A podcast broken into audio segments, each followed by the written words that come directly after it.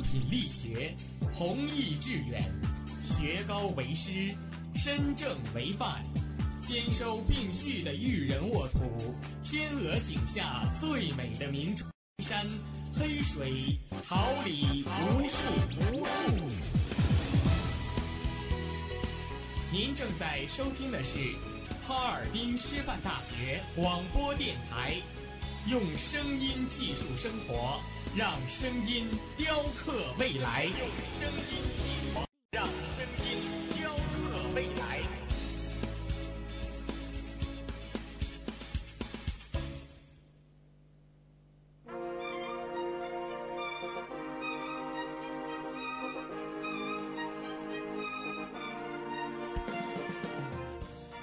春华秋实，炫动之声，无限精彩。FM 七十六点二。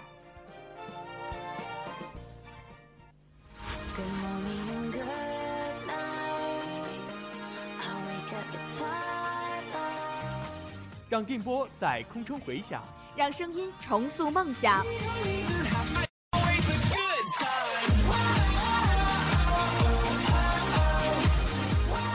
在青春的旅途上，用电波打破沉寂；在年少的岁月里，让声音尘封迷茫。我的快乐源泉，我的青春宣言。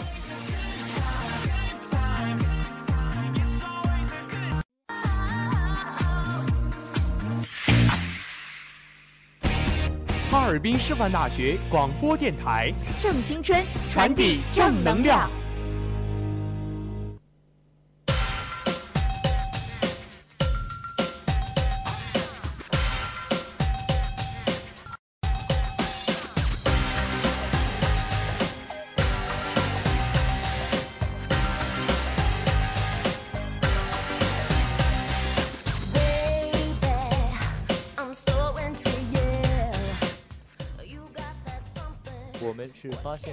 为您寻找社会大事；我们是传播者，为您讲述世界奇闻趣事；聚焦最热话题，探寻事件真谛。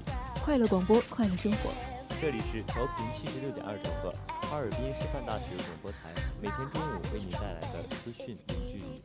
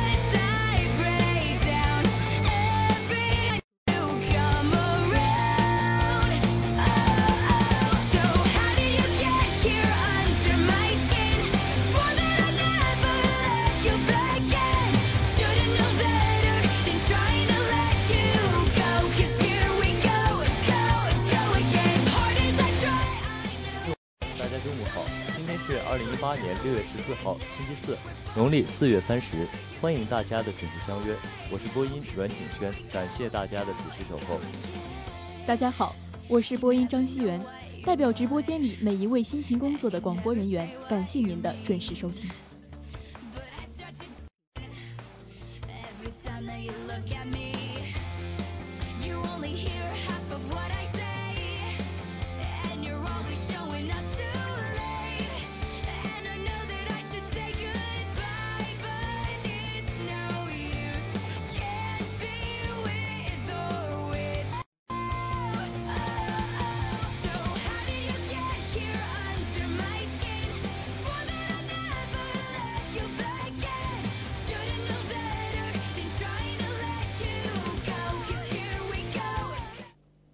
关注新闻，感悟生活，让我们一同聊天。内容提要：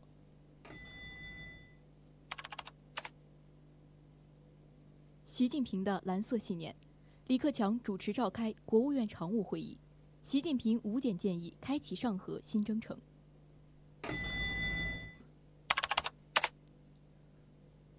美国、墨西哥获得2026年世界杯联合主办权。平凡的荣耀开机，赵又廷、白敬亭变身师徒入入职场，莫文蔚、徐佳莹、张碧晨、刘长静献唱《扶摇》主题曲。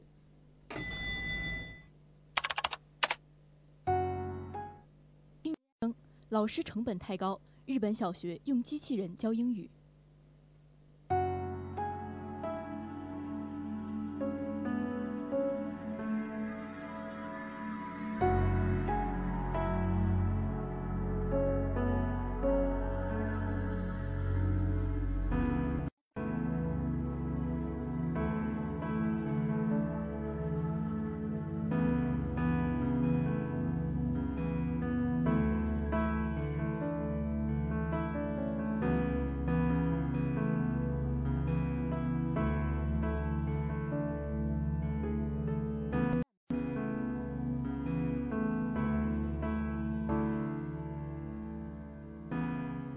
这颗心里的痛。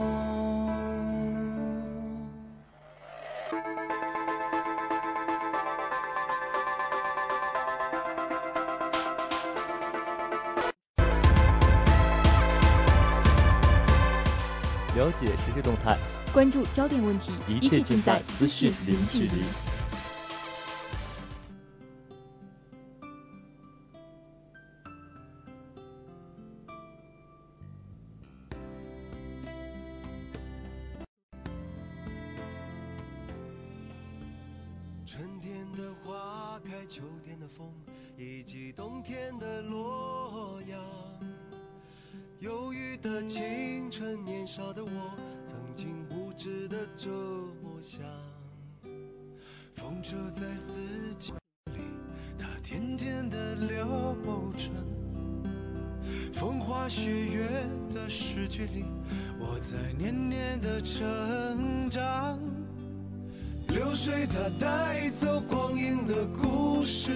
变了一个人。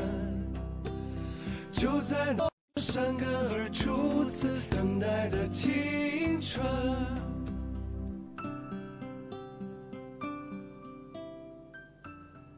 习近平的蓝色信念，建设海洋强国。我一直有这样一个信念。六月十二号，习近平在山东考察，首站便。海洋科学与技术试点国家实验室，了解实验室研究重大前沿科学问题，系统布局和自主研发海洋高端装备，推进海洋军民融合等情况。海兴则国强民富，海衰则国弱民穷。建设海中国特色社会主义事业的重要组成部分。二十一世纪，人类进入大规模开发利用海洋的时间。海洋在国家经济发展格局和对外开放中的作用更加重要。习近平始终关注海洋经济发展，在此次考察中，他强调，发海洋科研是推动我们强国战略很重要的一个方面，一定要抓好。福州的优势在于江海，福州的出路在于江海，福州的希望在于江海，福州的发展也在于江海。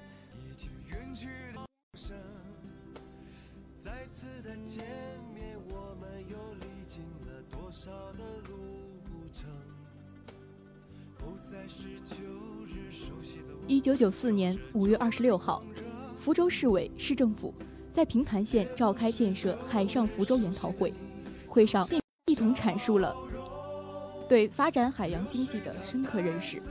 这是经济发展的必然趋势，也是培育经济新生长点的重要途径。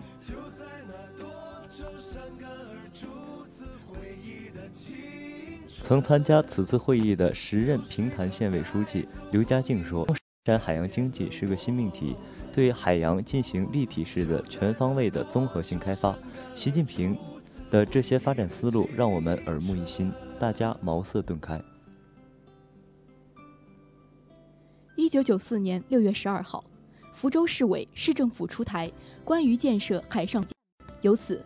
福州在我国沿海城市中最早发出向海进军的宣言。发展海洋经济是一项功在当代、利在千秋的大事。在浙江工作期间，习近平十三次来到舟山，足迹遍布大小岛屿。从二零零三年，他每年都会到舟山就海洋经济主题进行研讨。二零零三年一月，习近平第一次到舟山时说：“发展海洋经济是我长期致力和探求的一件事。浙江是海洋大省，舟山是海洋大市。经过多年的在发展海洋经济方面取得了很好的成效。做好海洋经济战篇文章是长远的战略任务。”我们要加强调研研究，从实际出发，一如既往地抓下去。以舟山为起点，习近平用四个多月，先后调研了十八个沿海县。二三年八月十八号，主持召开全省海洋经济工作会议，正式拉开了浙江加快建设海洋经济强省的序幕。二零零五年十二月，习近平在舟山调研时强调。浙江在建设海洋经济强省中要打头阵。大研讨论证，关于建设海洋经济强省的若干意见，浙江海洋经济强省建设规划纲要等文件先后出台。海洋不仅是舟山，而且也是浙江的希望所在、潜力所在、优势所在。宁波舟山港成为全球首个年年货物突十亿吨的大港。由大海注入的强劲动力，推动着浙江全省整个经济社会的发展。舟山和浙江迈进探索蓝海的新征程，习近平点燃的蓝色希望，促进海洋经济迅猛发展。到中央工作后，特别是党的十八大以来，习近平提出要进一步关心海洋、认识海洋、经略海洋。二零一三年七月三十号，十八届中央。中共中央政治局就建设海洋强国进行集体学习。习近平指出，我们要着眼于主义事业发展全局，统筹国内国际两个大局，坚持陆海统筹，坚持走依海富国、以海强国、人海和谐、合作共赢的发展道路，通过和平发展、合作共赢方式，扎实推进海洋强国建设。二零一五年十月。党的十八届五中全会通过中共中央关于制定国民经济和社会发展第十三个五年规划的建议，提出拓展蓝色经济空间，坚持陆海统筹，壮大海洋经济，科学开发海洋资源，保护海洋生态环境，海洋权益，建设海洋强国。党的十九大报告中，更是明确要求。坚持陆海统筹，加快建设海洋强国，为发展海洋强国再一次吹响号角。依海而兴，向海图强。八大以来，以习近平同志为核心的党中央，从实现中华民族伟大复兴的高度出发，着力推进海洋强国建设，出台了一系列重大政策，推出了一系列重大举措。推动我国海洋世界发展取得举世瞩目的成就。潮平两岸阔，风正一帆悬，蓝图绘就，征程再起，扬波大海，走向深蓝。新时代，让我们推动海洋强国建设，向着伟大复兴的中国梦不断前行。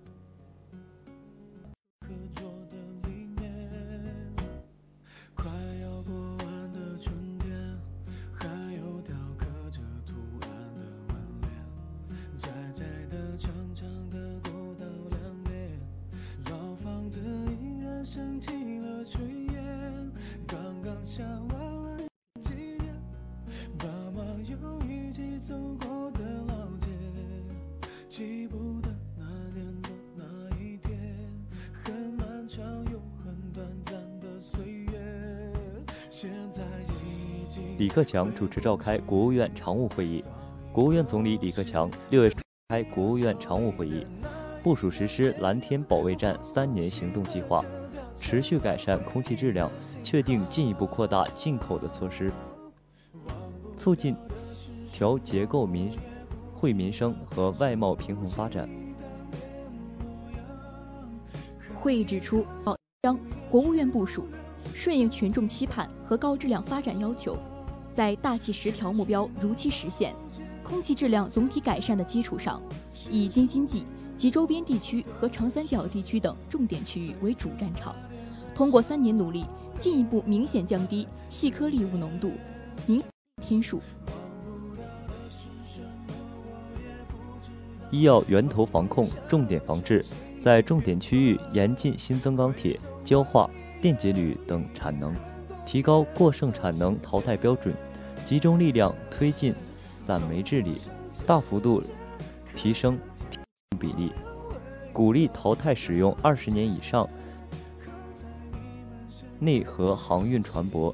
明年一月一号起，全国全面供应符合国六标准的车用汽柴油。开发推广节能高效技术和产品，培育发展节能。要科学合理、循序渐进、有效治理污染，在重点区域继续控制煤炭消费总量，有力有序淘汰不达标的燃煤机组和燃煤小锅炉，建立覆盖所有固定污染源的企业排放许可制度，排放标准的坚决依法整治。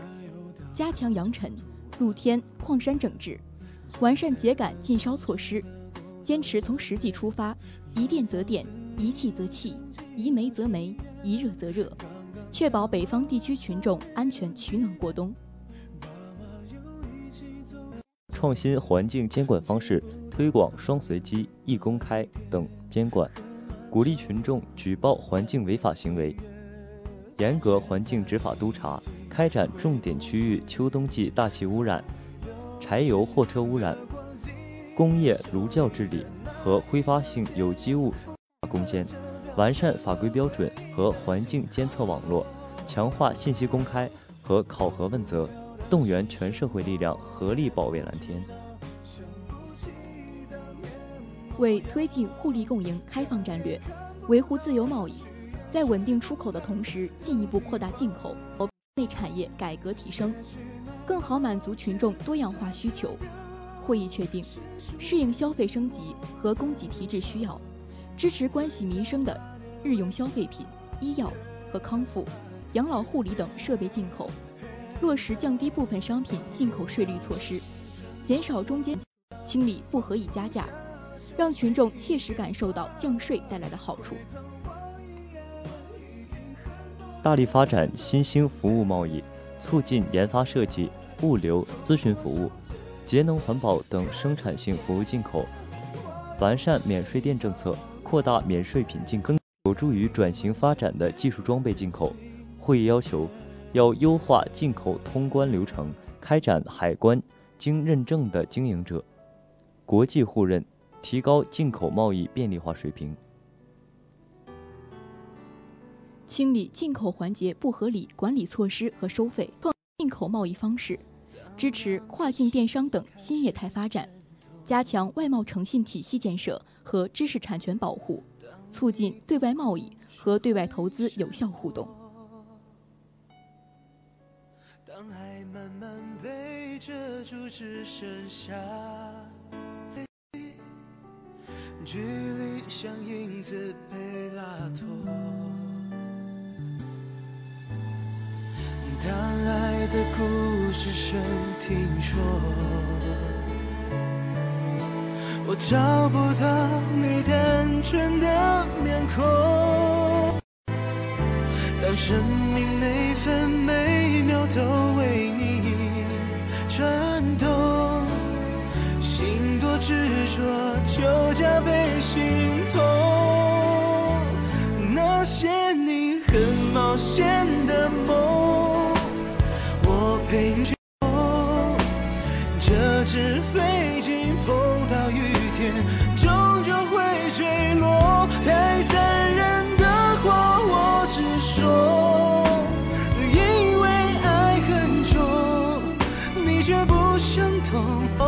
方向走。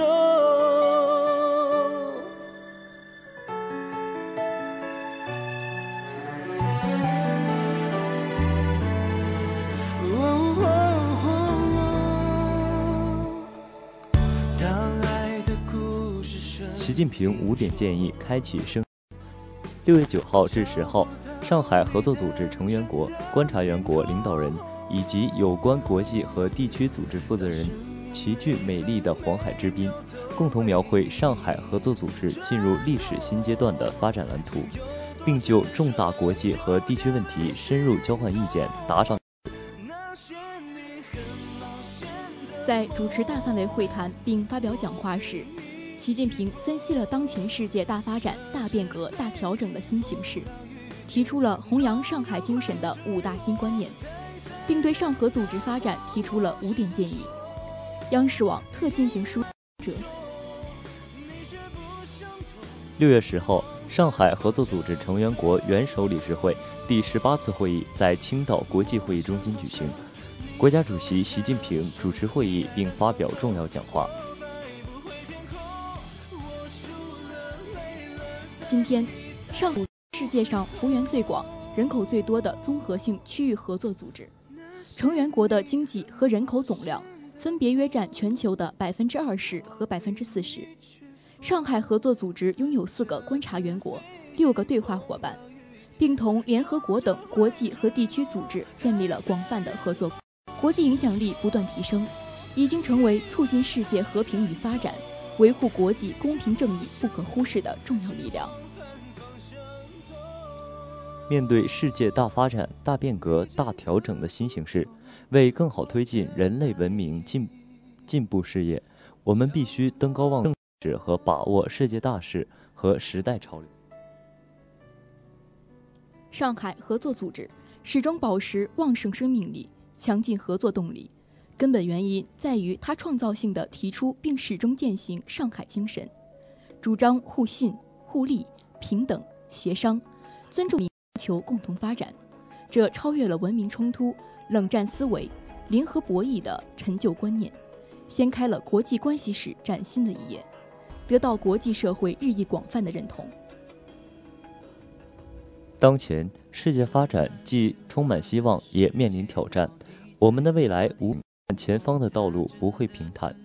习近平主席在讲话中用五个观阐明进一步弘扬上海精神，破解时代难题，化解风险挑战之道。这五大观念构成了一个相互联系、相辅相成、相得益彰的统一整体，展现出上海精神的与时俱进，也契合了构建新型国际关系、构建人类命运共同体的本质要求。理念蕴含智慧，行动见证担当，往实处落，上合组织合作才能根深叶茂，生生不息。上海精神是财富，上海合作组织是我们共同的家园。我们要继续在上海精神指引下，同舟共济，精诚合作，齐心协力构建上海合作组织命运共同体，推动建设新型国际关系，携手迈向持久和平。共同繁荣、开放包容、清洁美丽的世界。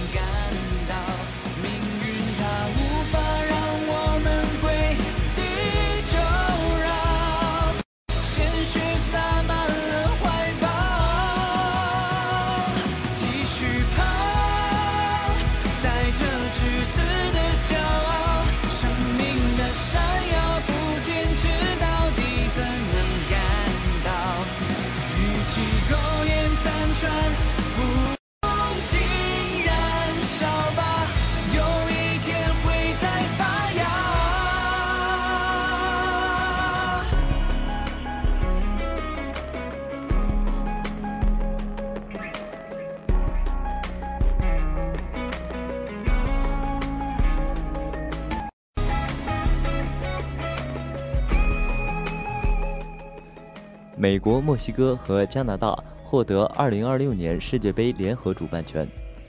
六月十三号，国际足联第六十八次代表大会在莫斯科举行。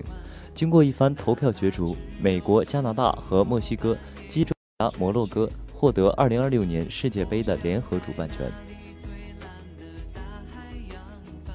美国此前曾主办过1994年世界杯，在申办2022年世界杯时输给了卡塔尔。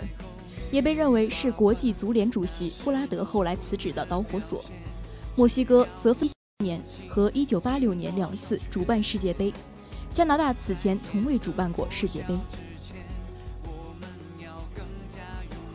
摩洛哥对世界杯情有独钟，之前曾四次申办世界杯，不过全部以失败告终。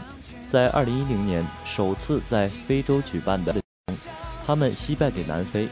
迄今只有一次联合成功申办世界杯，为2002年的韩日世界杯。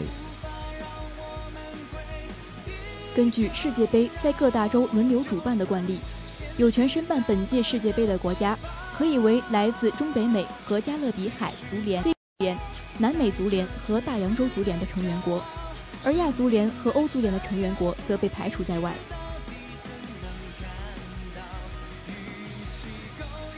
据国际足联通报，截止到2017年8月11号的报名截止期，他们只收到了北非国家摩洛哥。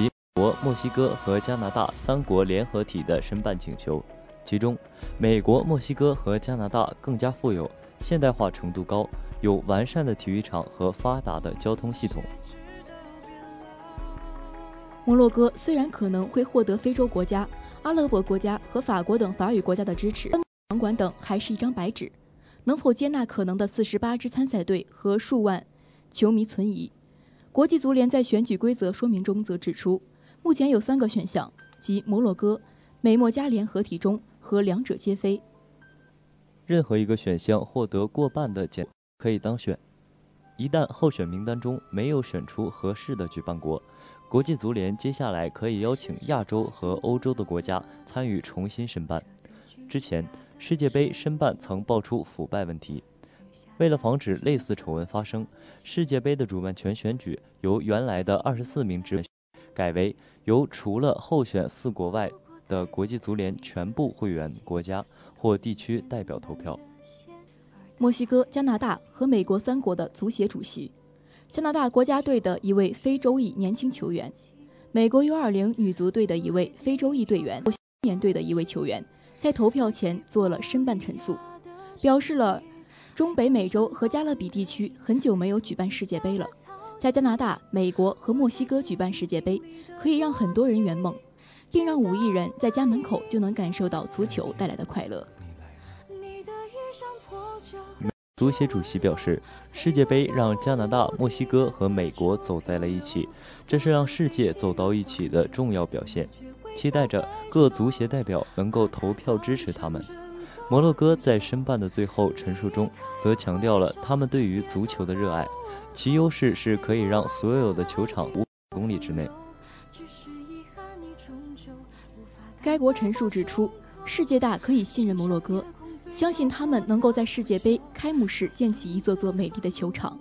同时，摩洛哥很安全，不像有些国家，摩洛哥是禁止私人持有武器的。经过两百多个成员国代表，美国、墨西哥和加拿大的联合体获得了2026年世界杯主办权。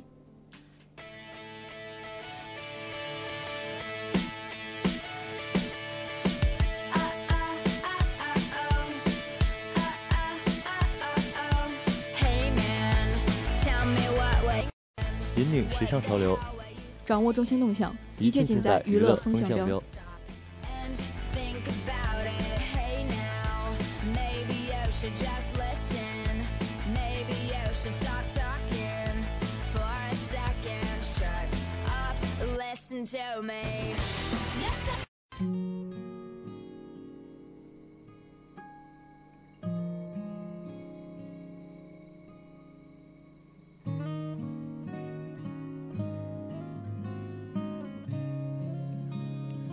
平凡的荣耀》开机，赵又廷、白敬亭变身师徒入职场。赵又廷、白敬亭、乔欣领衔主演的职场剧《平凡的荣耀》于近日在上海开机。该剧讲述了万年不升职的投资公司经理吴和初入职场的新普菜鸟孙艺秋在上海金融投资各场经历。近年来，职场剧在电视剧市场受到越来越高的关注，观众看腻了披着各种类型皮囊谈情说爱的戏码，期待看到更有专业度和真实性的题材。为了打破国产剧套路，早在《平凡的荣耀》剧本创作之初，编剧就潜心了解金融专业知识，参考了几十个投资案例，历时两年时间打磨剧本，从现实主义题材上进行了又一次垂直深耕。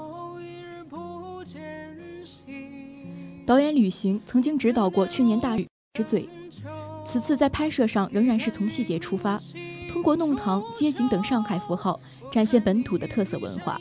向大众描绘独有的上海地域风情，为了给观众带来直观的代入感和更加沉浸式的体验，剧组还采用大量实景进行拍摄，不仅租用整层半还原职场环境，同时台词录制上使用同期声的方式，力求传达真实环境下的演员情绪。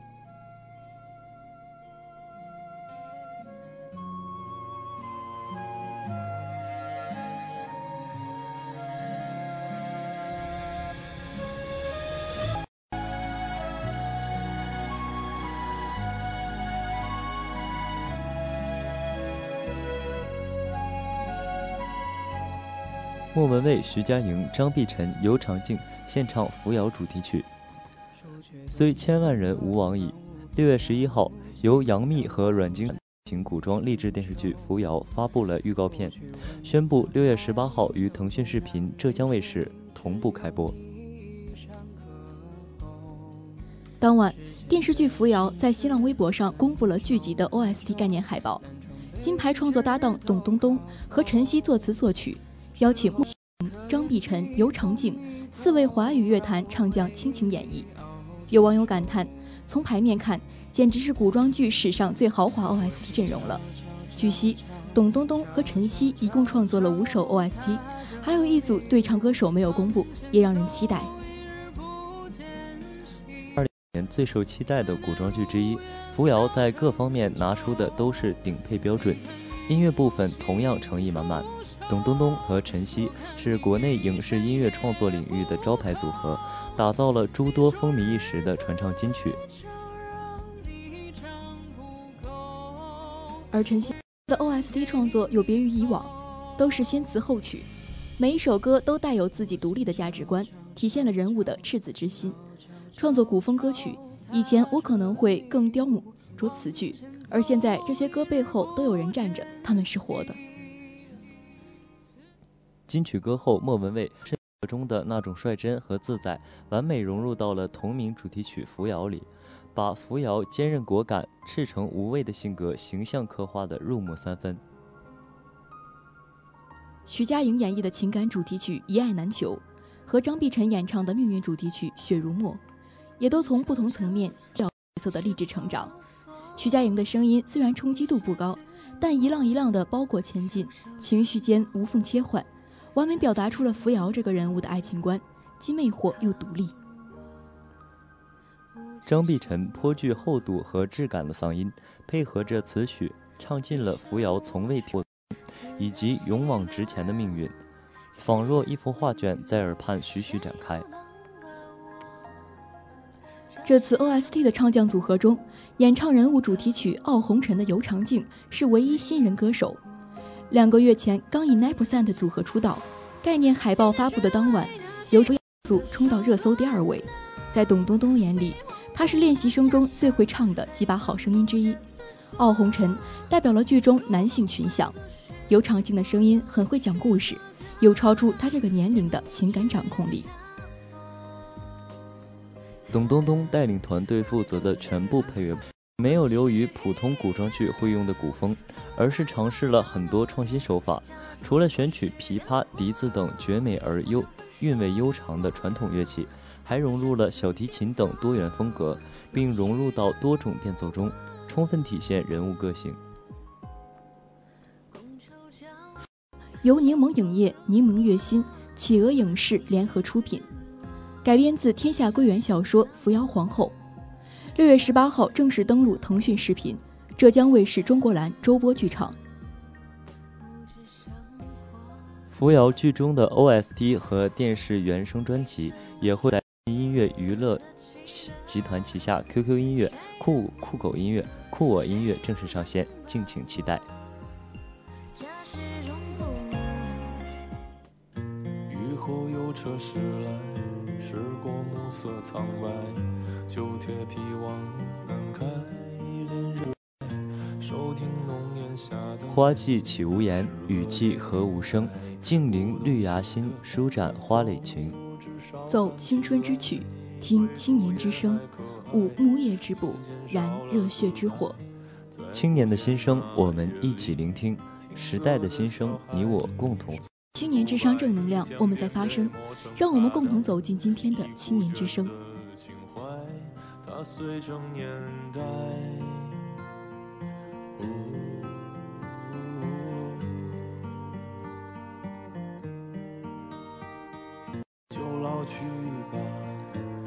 老师成本太高，日本小学用机器人教英语。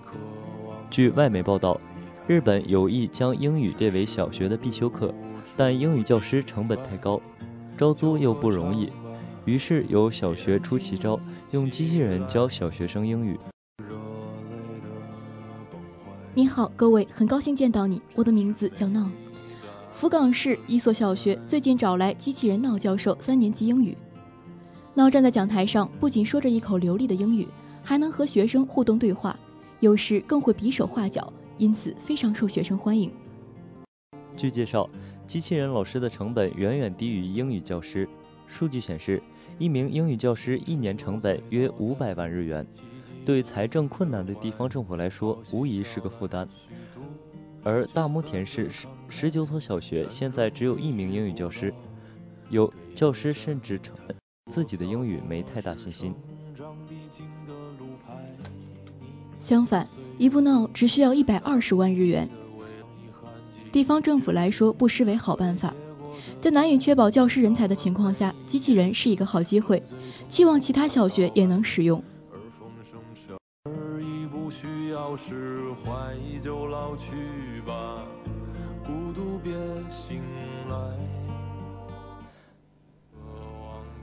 最新鲜的全球资讯，最及时的动态报道。正午时光，资讯零距离，陪您一同度过。正午时光，让资讯聚。播音：阮景轩、张希元，代表监制：王海月，编辑：杨梅，导播：王艳爽，新媒体：卢瑶、李嘉欣，综合办公室：王嘉文。感谢大家的准时收听，下周同一时间我们不见不散。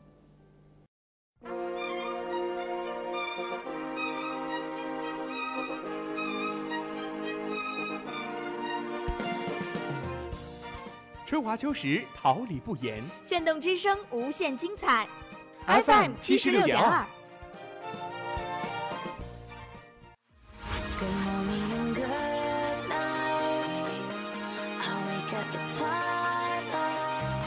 让电波在空中回响，让声音重塑梦想。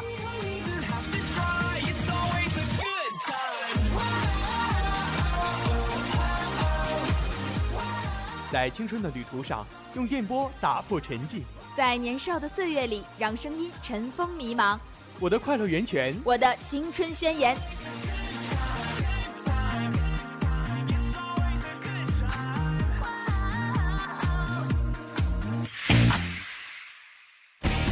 哈尔滨师范大学广播电台，正青春，传递正能量。